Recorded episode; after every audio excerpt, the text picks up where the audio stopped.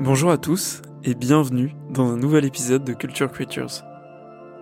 Cette semaine, c'est Clément, créateur du podcast Tranche de son, qui vient nous parler de son amour pour une série japonaise unique en son genre. On va retourner au collège et parler apprentissage, amour de jeunesse et sushi au thon. Vous l'aurez peut-être compris, Clément va nous parler de GTO, The Great Teacher Onizuka.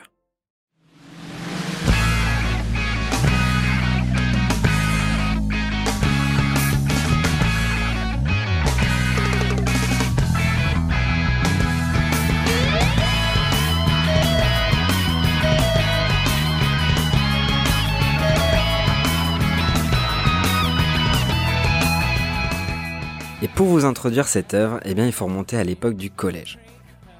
J'habite évidemment avec mes parents, avec ma sœur, et nous on habite en, en proche campagne. Donc on a beaucoup regardé la télé, et encore plus après 2005, avec l'apparition de la TNT et donc de nouvelles chaînes et de nouveaux programmes. Il y avait notamment une chaîne qui s'appelait Europe de TV, qui est devenue ensuite Virgin 17, sur lequel il y avait d'excellentissimes programmes comme Next Made in France, j'espère que vous vous en souvenez. Mais il y avait aussi des animés que j'ai découverts comme Full Metal Alchemist, Death Note et Great Teacher Onizuka, aussi appelé GTO.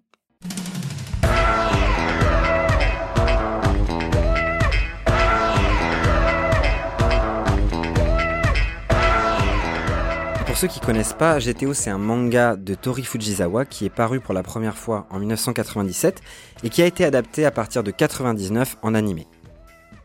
Je vous fais rapidement le pitch. En fait, c'est l'histoire d'Ekichi Onizuka, 22 ans, célibataire, libre comme l'air, qui a eu un passé de voyou dans une bande du lycée de Shonan et qui se met en tête de devenir le meilleur professeur du Japon, le Great Teacher Onizuka. Et c'est là que ça se complique. C'est que notre ami Ekichi, bah, il est pas très cultivé, il a des lacunes à beaucoup de niveaux, notamment l'écriture, mais il va quand même se retrouver professeur principal de la pire classe d'un collège, et il va montrer un enseignement en total décalage avec ce qui se fait normalement. Et face à des élèves rebelles, eh ben, il va tenter de réduire le fossé qui subsiste entre professeurs et élèves. Et évidemment, comme toute série ou animé qui passe sur la télé au début des années 2000, eh ben, c'est toujours les mêmes épisodes qui passent et ils sont pas dans le bon ordre.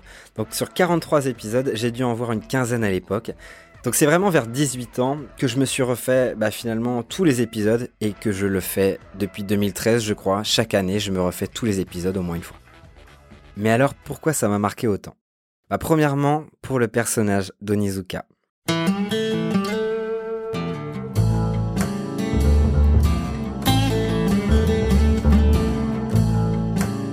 J'avais 12 ans et je vois ce mec qui a une allure de fou, il est badass à souhait, il est musclé, il a des boucles d'oreilles, il a même des cheveux peroxydés et il est incroyable en baston. C'est un mec qui est pas toujours intelligent, il est complètement obsédé et un peu immature, mais il a un profond sens de la justice et de la morale. Il a le courage de se livrer et d'assumer ses parts de faiblesse, ses vulnérabilités, là où c'est encore super tabou aujourd'hui, et pour tout ça, j'avais une admiration totale pour Ikichi Onizuka. Ensuite parce que la bande originale de cet animé a été ultra marquante pour moi. Avec des sons vraiment caractéristiques, des moments badass, des moments plus épiques, ou des moments plus de réflexion ou plus mélancoliques, et des génériques de folie, notamment le premier opening qui s'appelle Driver Side du groupe Arc-en-Ciel, et qui quand encore aujourd'hui passe dans mes oreilles, ça me ramène à cette époque, à moi et ma sœur sur le canapé, et ça me transporte. Et je me rappelle encore rester pendant 1 minute 43 avec ma sœur à regarder Ekichi fumer sa garo, tellement on kiffait le premier générique de fin.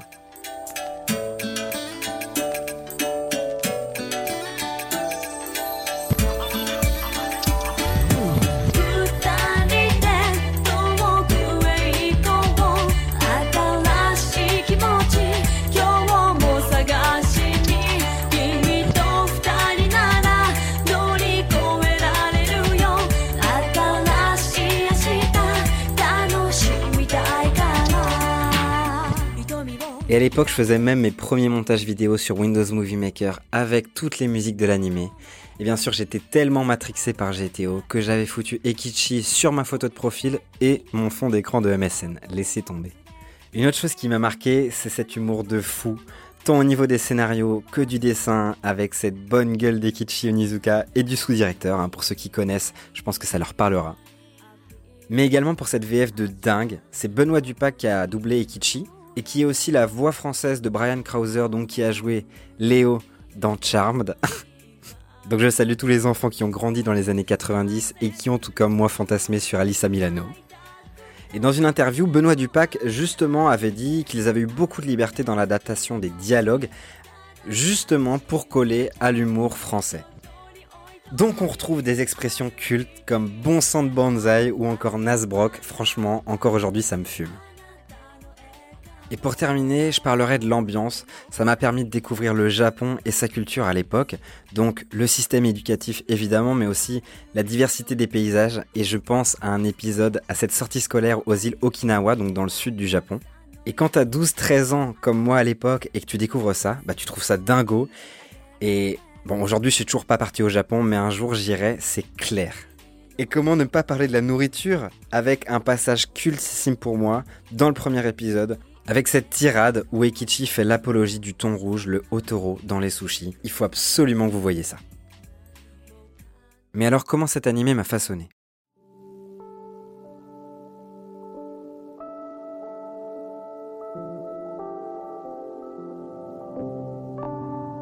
Et bah au-delà de m'avoir fait rire, d'avoir ouvert ma curiosité et mon goût pour les animés, la culture japonaise et les bandes originales d'animés, et en plus d'avoir marqué une époque de mon enfance, Ekichi Onizuka, c'est un personnage qui m'inspire. Parfois quand je dois prendre des décisions dans ma vie ou quand je fais face à des situations, je réfléchis à ce que ferait Onizuka à ma place. Pour vous donner un exemple, en ce moment je donne des cours de français de langue étrangère à des migrants via une association. Et un jour j'ai cet élève qui vient me voir en me demandant de l'accompagner dans ses démarches de titre de séjour et notamment de l'accompagner à la préfecture. Et à ce moment-là, je me suis demandé, mais est-ce que c'est ton rôle de faire ça? Est-ce que tu vas pas un peu trop loin dans la relation?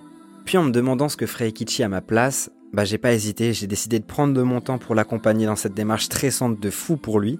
Et au final, je suis content de l'avoir fait. Je vous l'ai dit, Ikichi c'est un kamikaze, hein. parfois ils font tête baissée, c'est quelqu'un qui se pose pas de questions, et en soi, bah, je crois qu'il m'inspire et qu'il m'apprend à suivre mon instinct. Et même si c'est un personnage fictif, en vrai, ça m'importe peu. Je kiffe les valeurs qu'il porte, pour moi, c'est Onizuka, mais j'imagine qu'il y a d'autres personnages fictifs ou non fictifs d'ailleurs qui vous inspirent et qui vous influencent sans même que vous le sachiez sur votre manière de vous comporter et d'agir pour vous, mais aussi vis-à-vis des autres. Alors pour toutes ces raisons, et même si l'image n'a pas forcément bien vieilli et pourrait en décourager certains, GTO c'est incroyable, il faut que vous matiez ça et que vous appreniez à connaître Ekichi, est le prof préféré de vos rappeurs préférés. A bientôt pour un nouvel épisode de Culture Creators.